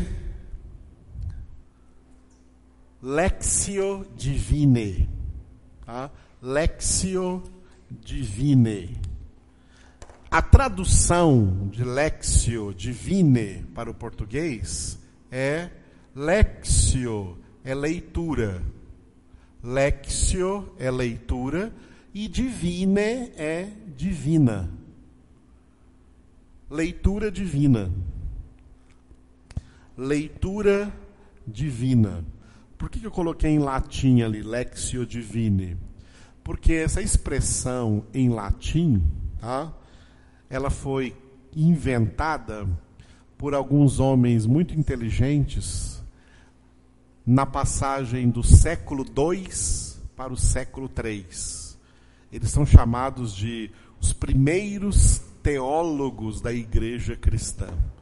Os primeiros doutores da fé, das doutrinas bíblicas, as primeiras pessoas que já tinham em suas mãos a Bíblia completa, as primeiras pessoas que já tinham nas suas mãos a Bíblia completa, os 66 livros completos, os 39 do Antigo Testamento e os 27 do, livro, do, do Novo Testamento. E essas pessoas entenderam que a Bíblia, agora, daí por diante, uma vez que a Bíblia está completa, nada mais vai ser acrescentado nela e nada vai ser tirado dela, que a Bíblia deve ser agora para todos os crentes, para todos os cristãos, um objeto de leitura diária. Leitura diária. O que é diária? Todos os dias. E eles chamaram então de Lexio Divini, tá? A Lexio Divini, eles chamaram de Lexio Divini a leitura diária da Bíblia. A leitura diária da Bíblia. Como é impossível ler a Bíblia toda em um dia, essa leitura diária dá a ideia de que cada dia nós devemos ler porções da Bíblia, textos da Bíblia, no sentido de estar sempre, o tempo todo, lendo e relendo a Bíblia toda. Portanto, o primeiro passo da observação é a leitura bíblica. Eles chamavam de lexio divine, leitura bíblica, né, leitura divina, para diferenciar daqueles também chamavam de lexio humane. Lexio humane é leitura humana. Lexio humane é leitura humana. Leitura humana é leitura de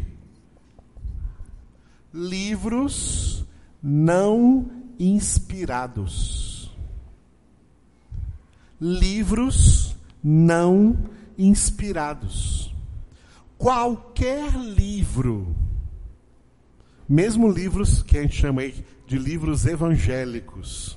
Mesmo livros evangélicos que você compra em, em livrarias evangélicas. Livros escritos aí por pastores, livros escritos por teólogos, livros escritos aí por pessoas de Deus, etc. Mesmo o senhor Edivaldo, o pastor Edivaldo escreveu um livro. Esse livro aí vai ser uma leitura humana. Não é inspirado.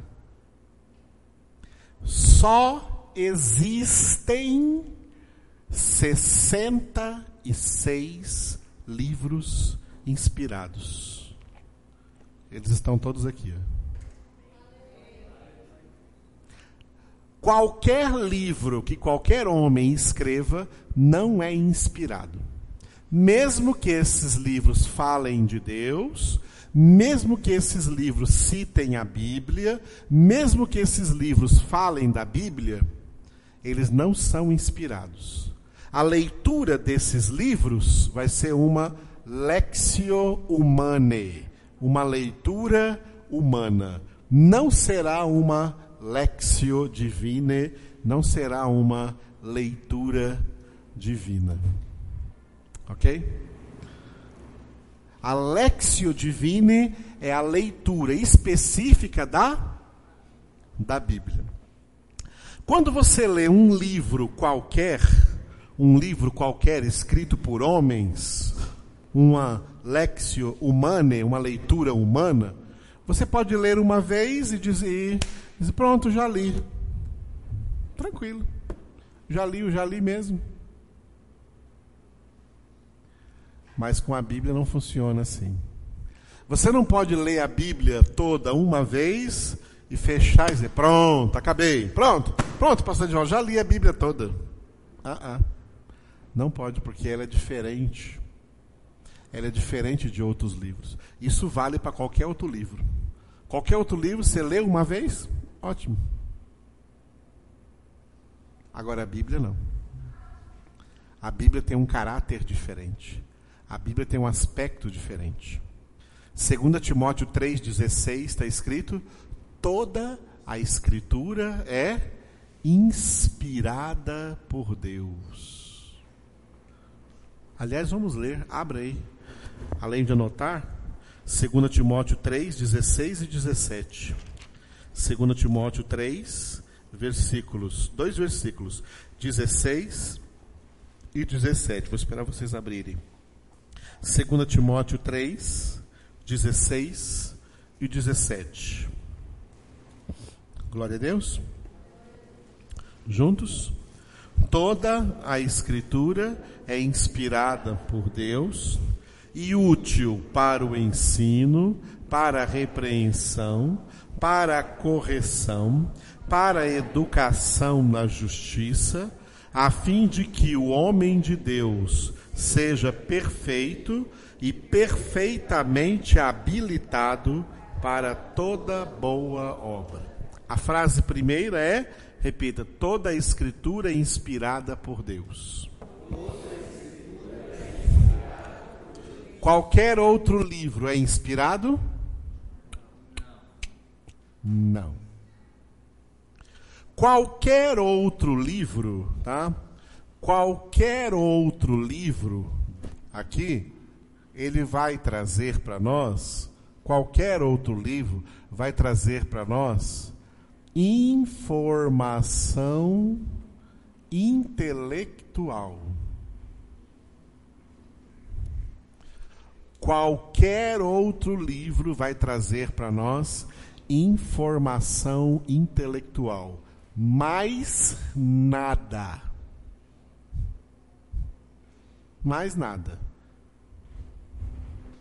Mas a palavra de Deus, pelo que nós lemos aí em 2 Timóteo agora 3, 16, 17, ela traz para nós formação espiritual.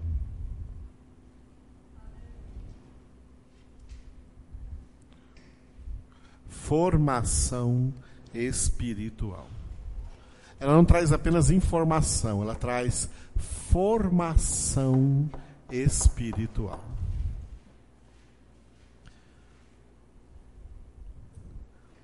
a informação intelectual que você lê num livro, lê o livro, pronto, você já fica consciente dessa informação. Ah, tá, já entendi. Mas a formação espiritual é uma coisa que vai durar a nossa vida toda. A formação espiritual é algo que vai durar a nossa vida toda. Por isso nós não podemos encarar a Bíblia como encaramos qualquer outro livro. Tá? Como encaramos qualquer outro livro. Ela traz formação espiritual. A palavra de Deus, a Bíblia Sagrada como palavra de Deus, por isso que eles chamaram de lexio divine, ou seja, de leitura, leitura divina. Tá? A palavra de Deus a palavra de Deus, ela é o poder de Deus. É o que Paulo fala em Romanos 1,16. Romanos 1,16, quando ele diz: Não me envergonho do Evangelho, porque ele é o poder de Deus para a salvação de todo aquele que crê. E a palavra evangelho, um dia eu vou explicar bem mais, bem claro para vocês, tá? A palavra evangelho que Paulo usa aí em Romanos 1,16, evangelho que Paulo usa em Romanos 1,16, ele não está se referindo a evangelho de Mateus, Marcos, Lucas. Né? A palavra evangelho é boa nova e se refere a toda a palavra de Deus. Toda a Bíblia Sagrada toda a palavra de Deus é o evangelho de Deus para seus filhos e filhas. Portanto, a palavra de Deus é o poder de Deus para a salvação de todo aquele que crê.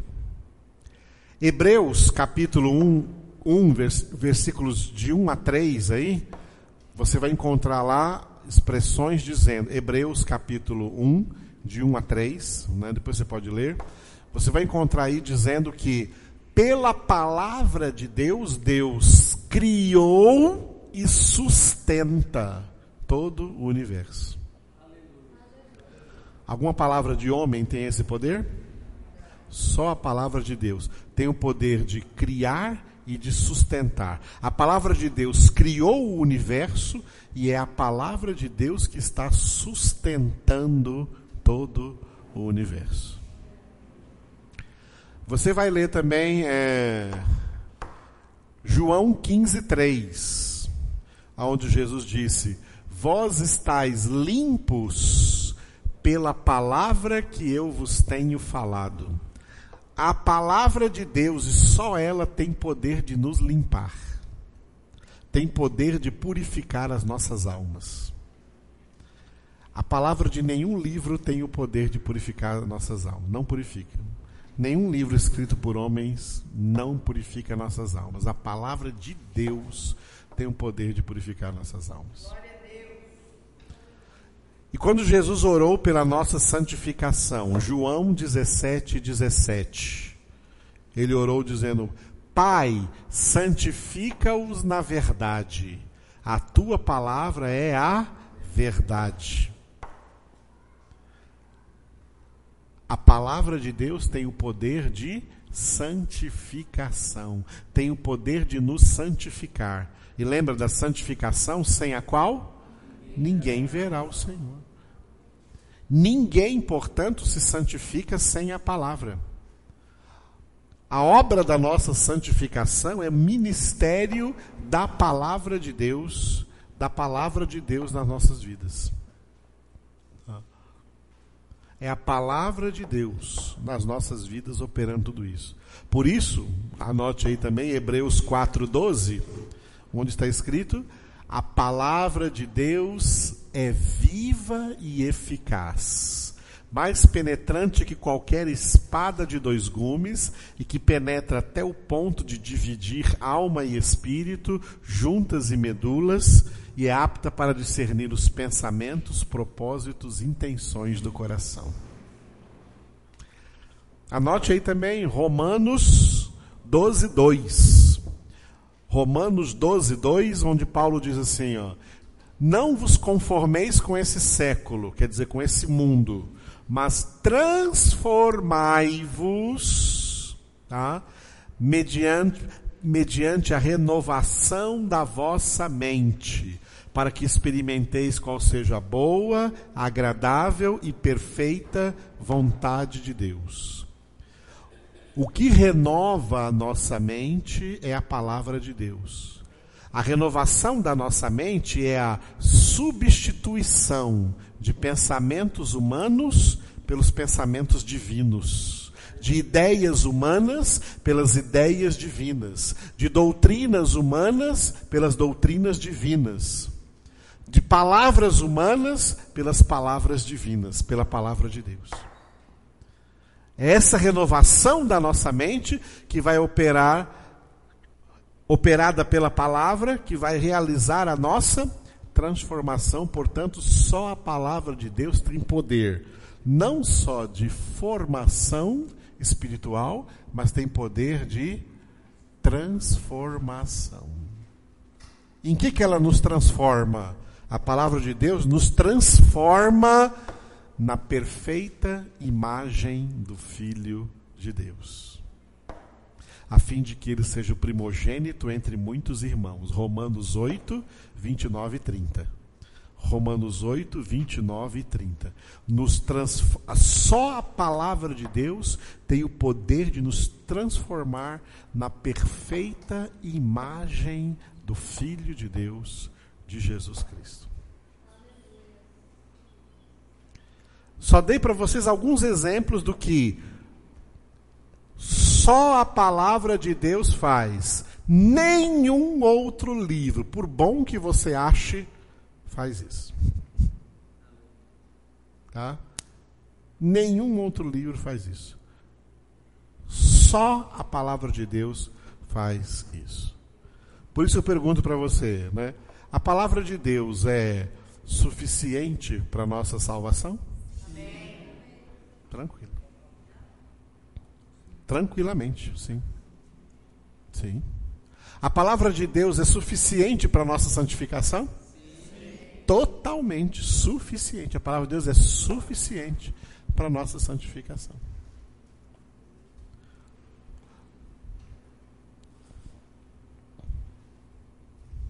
Muitos livros são escritos por aí, tá? Mas todos os livros humanos que nós lemos, eles só vão trazer isso aqui, ó. Informação intelectual. Só isso aqui. Eles não fazem a mesma coisa que só a palavra de Deus tem o poder de fazer na nossa vida. Por isso a palavra de Deus é o quê? Por que, que ela nos traz formação espiritual? O que está escrito lá em Efésios capítulo 6, na armadura? A espada do Espírito é a palavra de Deus. A palavra de Deus é a espada do Espírito. Portanto, só ela traz formação espiritual. Porque a palavra é o centro do que? Do ministério do Espírito Santo, descrito por Jesus em João 16, 13. João 16, 13. Jesus disse: o Espírito da Verdade vos guiará a toda a verdade. O Espírito Santo é o Espírito da Verdade, ele vos guiará a toda a verdade. Glória a Deus. Cuidado com leituras humanas. Cuidado para não tomar. Isso aqui é um erro que muitos crentes já cometeram, tá? Esse é um erro que muitos crentes já cometeram. Pegar livros humanos e interpretar a Bíblia de acordo com o que esses livros falam. Quem fizer isso vai entrar num labirinto de interpretações errôneas, problemáticas limitadas, incompletas, falhas e contraditórias. Porque no meio dos livros humanos, você vai encontrar muitas discordâncias. Um autor discordando de outro autor. Um autor falando o contrário do que o outro autor já falou. E na Bíblia você não encontra discordâncias. A Bíblia Sagrada tem uma harmonia espiritual, porque ela é a mente de Deus, ela é a mente de Cristo, e na mente de Deus, na mente de Cristo, não existem pensamentos discordantes, ideias conflitantes. Somente pensamentos muito bem harmonizados e concordantes. Então, no meio do que homens disseram, há discordâncias. E discordâncias promovem, nós acabamos de falar do reino, discordâncias promovem divisão. Divisão. Aí um reino dividido não pode subsistir. Infelizmente, nós temos que entender que as igrejas protestantes, as igrejas evangélicas na face da terra, hoje elas são um reino dividido. Cada uma tem a sua própria linha de pensamento, cada uma tem a sua própria linha de interpretação da Bíblia, cada uma tem a sua própria linha de aplicação da Bíblia na vida. E essas linhas são discordantes umas das outras. Aquela denominação concorda com uma coisa que aquela outra denominação já não concorda tem pensamentos diferentes. E aí, eu já passei por, essa, por esse vexame muitas vezes, de estar tá pregando o evangelho para um descrente, né? e o descrente dizer para mim, mas pastor Edivaldo, me diz uma coisa. Vamos supor que eu me converta. Se, se eu me converter, para qual igreja que eu vou? Qual que está certa?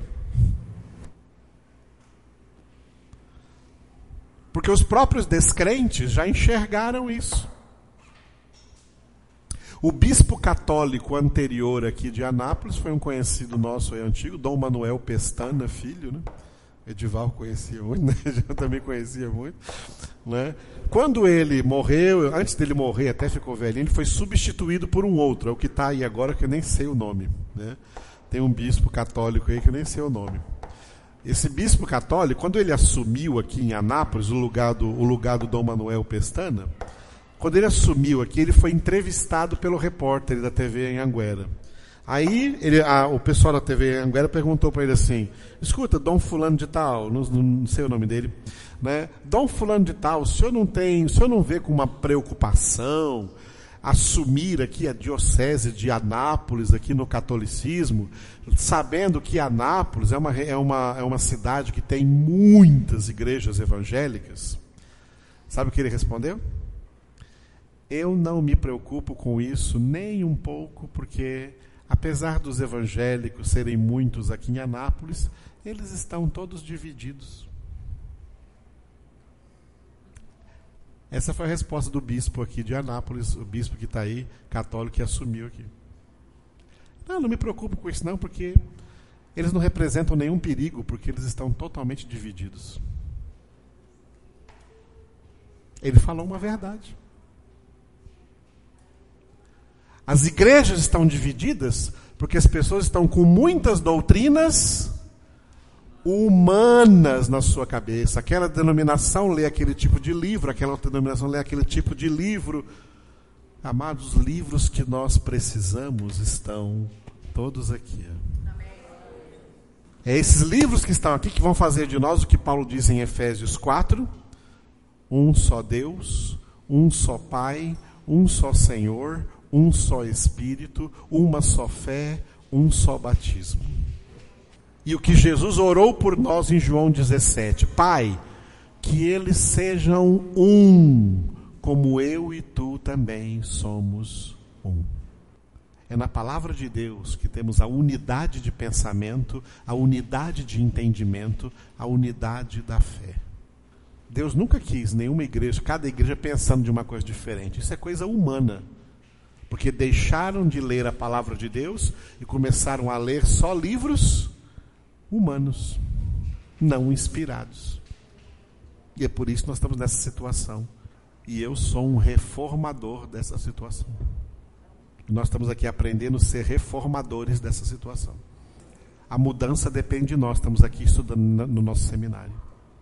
Porque nós não vamos estudar nada de homens. E tudo de Deus na Sua palavra. Glória a Deus.